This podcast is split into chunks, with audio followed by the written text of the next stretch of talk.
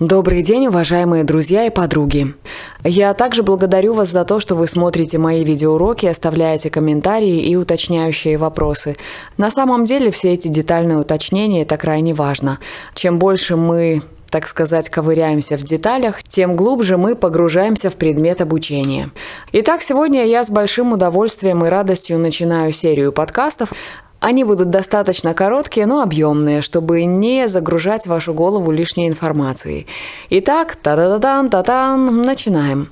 Первый вопрос был такой, как настроиться на спокойное выступление. Это очень частый распространенный вопрос, и техники, которые действительно могут помочь вам настроиться на хорошее выступление, они достаточно разные, и вам предстоит изучить их и выбрать то, что подходит конкретно вам. Я хочу вам предложить несколько советов, которые помогают лично мне и которыми я делюсь на своих занятиях. Что касается подготовительной работы. Очень важно помнить правило 4 часов. Запомните, пожалуйста, что наш голос работает на 100% только в течение 4 часов. Это означает, что если вам предстоит публичное выступление, переговоры, любая другая вокальная работа, лучше оставьте эти 4 часа говорения, звучания в полную силу именно на момент вашей работы, а все остальное время я предпочитаю молчать, либо рекомендую говорить в щадящем режиме. Например, совсем тихо, но при этом артикулированно, чтобы ваш голос не работал в полную силу. Итак, правило четырех часов. Далее. Для того, чтобы вы чувствовали себя уверенно в процессе публичного выступления, доклада, презентации, чего угодно, запомните простое правило. Прежде чем выходить с какой-то информацией, либо текстом, либо сообщением, нужно предварительно рассмотреть его структуру. То есть, наверняка вам известны такие сценки из американского кино, когда студенты колледжа, подростки в школе, готовясь к выступлению, расписывают что-то там на небольших карточках. Что это такое? А, для того, чтобы структурировать свою речь, нужно разложить ее на классическую схему публичного выступления либо доклада. Там есть вступление, первая часть, его аргументация, подчеркивание главного содержания первой части, вторая часть, аргументация, подчеркивание самого главного сообщения второй части и так далее. Вы с большой легкостью найдете это в Гугле, я не буду сейчас тратить на это время. В общем, к чему я клоню? Если вы хотите чувствовать себя увереннее, пожалуйста, обратите внимание на структуру, структурируйте свою речь заранее. Еще такой небольшой лайфхак. Мы всегда переживаем о том, как нас оценивают окружающие, как мы выглядим, хорошо ли мы двигаемся, удачно ли мы звучим и так далее. Мы все живые люди, понятное дело, что нас этот вопрос беспокоит. Как с этим быть? Я хочу вам сообщить приятную новость, что мы оцениваем друг друга в течение 20 секунд. Всего лишь 20 секунд аудитория изучает вас пристальным вниманием, а потом расслабляется и уже переводит свое внимание на содержание вашей речи. Чем это нам грозит? Если вы знаете, что вы нервничаете, пожалуйста, выучите текст, который будет длиться в течение 30 или 60 секунд, и в течение этого времени, пока вы будете проговаривать вашу вступительную часть сообщения, в течение вот этого времени заученного текста вы спокойненько себе прогоняете свои вот эти невротичные мысли, как я выгляжу, хорошо ли я стою, все ли со мной в порядке, а язык и тело меж тем говорит то, что вы заучили дома наизусть. Это поможет поможет вам сбить нервяк, как говорится. Дальше, э, еще такая идея, которую я хочу вам предложить для осмысления, для размышления, это разделение своей личности на «я» – это я, и я – это моя профессиональная часть. Когда вы выходите в люди и общаетесь, передаете некую информацию, в этот момент с людьми работаете не вы, не тот человек, который сидит дома, попивает чаек, смотрит кино, общается с любимым человеком. В этот момент с людьми говорит и транслирует информацию ваша профессиональная часть. К примеру, дома я отдыхаю как Руся, Женщина, любовница, мать, подруга, кто угодно. Но если я выхожу читать тренинг, я понимаю, сейчас никаких домашних амплуа. Сейчас с людьми будет общаться моя профессиональная часть. Я вокальный тренер. То есть мы подобным образом переносим ответственность за волнение не на себя, а на свою профессиональную часть. Также для этого можно использовать альтер-эго. К примеру, сегодня я читаю тренинг, и мое альтер на сегодня будет, условно говоря, Анджелина Джоли. И когда я выхожу к аудитории, я представляю, что сейчас это не я, а мое альтер-эго. Я Анджелина Джоли. И думаю, хм, как бы двигалась Анджелина, как бы она говорила, как бы она себя держала и как бы она вела себя перед публикой. И таким образом, опять-таки, чисто психологически я переношу ответственность за свое волнение, свой внешний вид, реакции, поведение не на свою личность, а на свое альтер-эго, на образ Анджелина Джоли. Эта фишечка тоже помогает уменьшить страх перед публикой. Возвращаясь к вопросу, как настроиться на спокойное выступление, вы подумайте о том, что на самом деле делает ваше выступление неспокойным, какие мысли заставляют вас беспокоиться. И расскажите мне об этом, мы с вами это обсудим, либо попробуйте обсудить это самим или с самой собой. Второй вопрос. Как подышать правильно? Известно, что если мы ускоряем дыхание и переносим его в верхнюю часть грудной клетки, например, дышим ключицами либо верхней частью легких, то наш мозг получает информацию о том, что нашему телу страшно, и мы начинаем бояться. И все наши системы организма тоже приводятся в боевое такое напуганное, испуганное, встревоженное состояние. Противоположная модель дыхательного поведения. Если вы хотите себя успокоить, попробуйте дышать носом вниз живота, медленно, как будто бы вы с аквалангами погрузились под бирюзовую плоть воды океана. А под водой, если вы никогда не занимались дайвингом, дыхание примерно такое –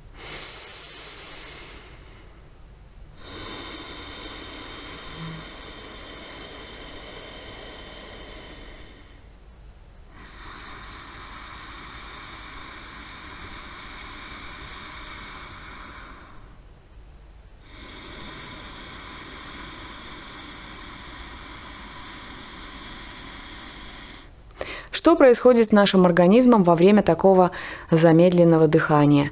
Как и в случае с ускоренным поверхностным дыханием, глубокое спокойное дыхание сообщает системам нашего организма, что мы спокойны. В этом случае главное не уснуть. Есть и такая опасность. Лично я пользуюсь великолепным э, Лично я пользуюсь великолепной техникой дыхания, которая называется треугольник из 20. Что это означает? Это означает, что я формирую дыхание в такой цикл из трех движений. Каждое движение занимает у меня 20 секунд. Что это значит? Это тройка дыхательных движений, каждая из которых занимает 20 секунд. Первые 20 секунд я медленно вдыхаю воздух снизу живота до ключиц, заполняя все легкие. Следующие 20 секунд я удерживаю дыхание. И третий шаг, опять-таки в течение 20 секунд я медленно, плавно выдыхаю весь воздух из своих легких. 20 секунд поначалу может быть сложновато, поэтому попробуйте начать с 8. Это очень успокаивает ум, приводит нервную систему в стабильное состояние. Попробуйте, пожалуйста. Уверена, что вам понравится. Подобными дыхательными упражнениями можно помочь себе расслабиться и раздышаться. Если же вас интересует дыхание, которое быстро приводит диафрагму в рабочее состояние, то я рекомендую выдыхать очень а, интенсивно и сильно звук выталкивая его диафрагмой. Посмотрите, пожалуйста, на эту тему э, мой урок, который называется «Звучание на опоре». Там продемонстрировано это упражнение. Вопрос номер три. Чудесный вопрос, о чем думать во время выступления. Ответ очевиден, конечно же, о том, что вы говорите, о самом выступлении.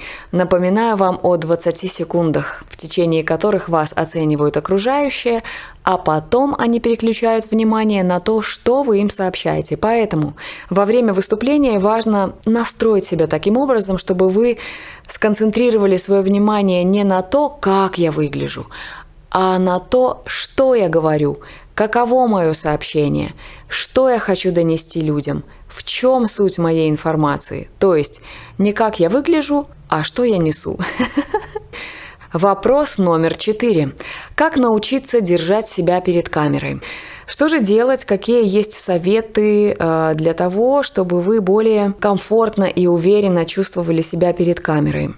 Можно попросить своего оператора приклеить такую небольшую фотографию к ободку камеры, и вы будете смотреть не прямо в черный блестящий стеклянный глаз камеры и пугаться, а смотреть на фотографию и апеллировать к ней, общаться с ней. Это тоже снизит э, ваше напряжение и ваш испуг, страх перед камерой.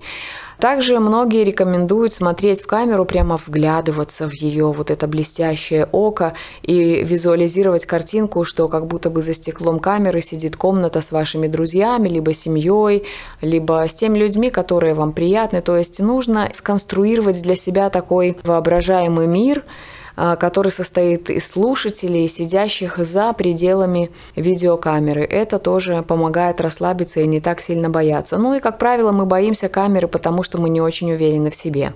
Поэтому нет лучшего совета, чем воспитывать уважение к себе, любовь к себе, принятие к себе через разные техники, игры, упражнения, работу с терапевтом, как угодно, у каждого свои методы.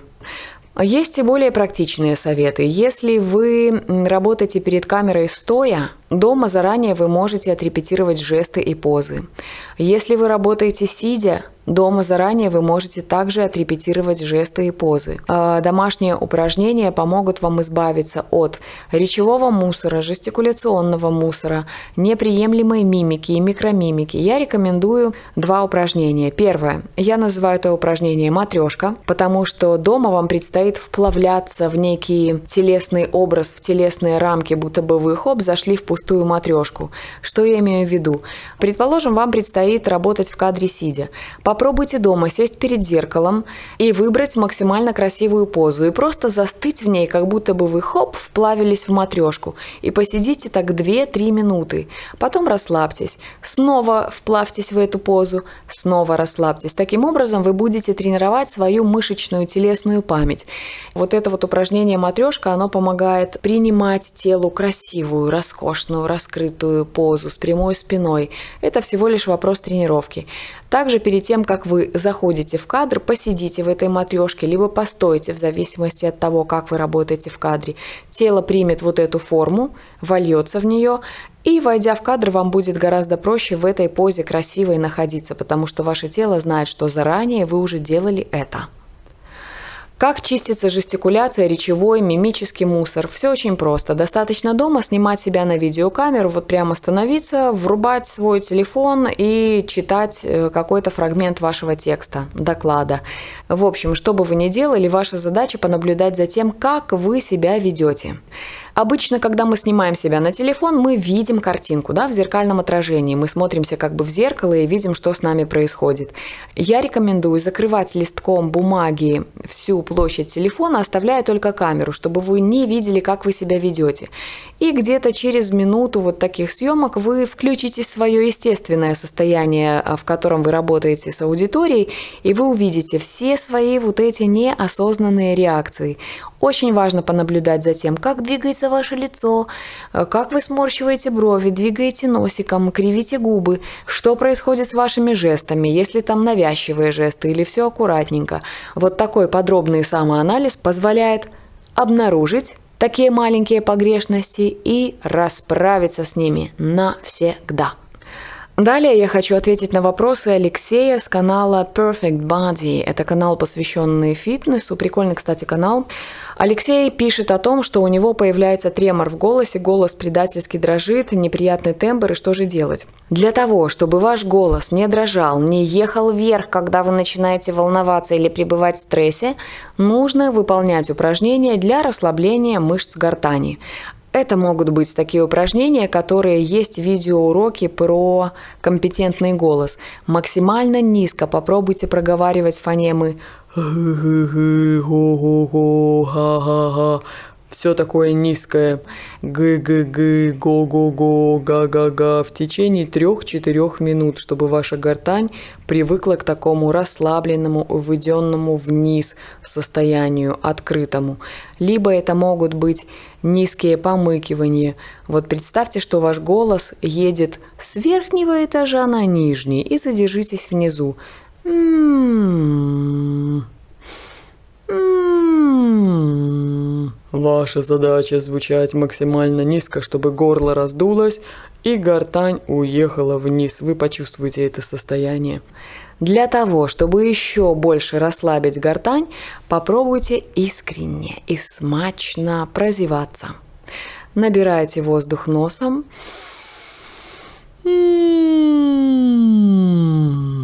съезжая по лифту сверху вниз, постарайтесь вызвать настоящий зевок так, чтобы ваше горло раскрылось на полную. Но при этом важно не размыкать губы. Почему? Если наши губы сомкнуты, то давление зевка как будто бы невидимым кулаком раздвигает наше горло. И от этого очень быстро включаются в работу все мышцы, которые управляют положением гортани. От тремора голоса спасают упражнения для снятия зажима с горла. Дальше Алексей спрашивает, что ему делать с торопливым э, темпом. Он говорит, что начинает торопиться, и у него сбивается дыхание. Понятное дело, что когда мы волнуемся, нам хочется поскорее, чтобы весь этот ужасный опыт закончился. И, а, ребята, давайте я быстренько вам сейчас здесь все расскажу.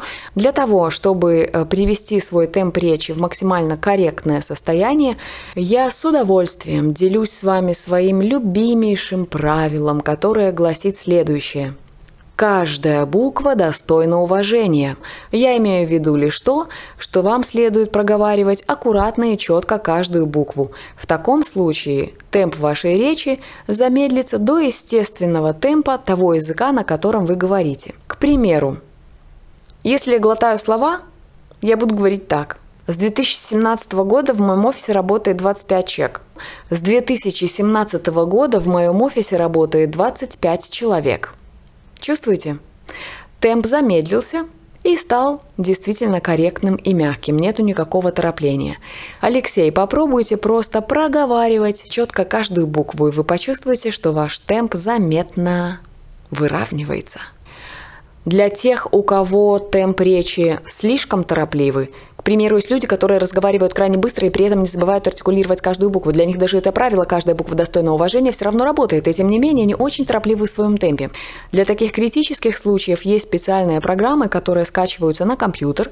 Человек одевает наушники, говорит в микрофон, и звук в этой программе настроен таким образом, что Человек, э, говорящий в микрофон, слышит свой голос с задержкой на одну или две секунды.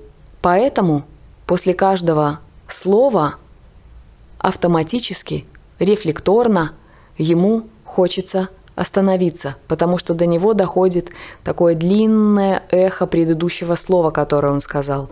Это удивительная практика. Она не очень приятная, потому что находиться вот в этом состоянии постоянного долгого эха своего голоса, это невыносимо, это ну, не совсем приятно. Но это уже для таких extra cases, I would love to say. На этом, пожалуй, все. Я благодарю вас за внимание. Если у вас возникнут какие-либо еще вопросы, пожалуйста, не стесняйтесь. Пишите куда угодно. На e-mail, Facebook, ВКонтакте, в Инстаграме. Оставляйте комментарии под уроками YouTube. Я с огромной радостью поделюсь с вами всем, что знаю о голосе. Очень люблю это дело. Обнимаю вас. Будьте счастливы, любите себя, звучите прекрасно, расслабленно и ни в чем себе не отказывайте.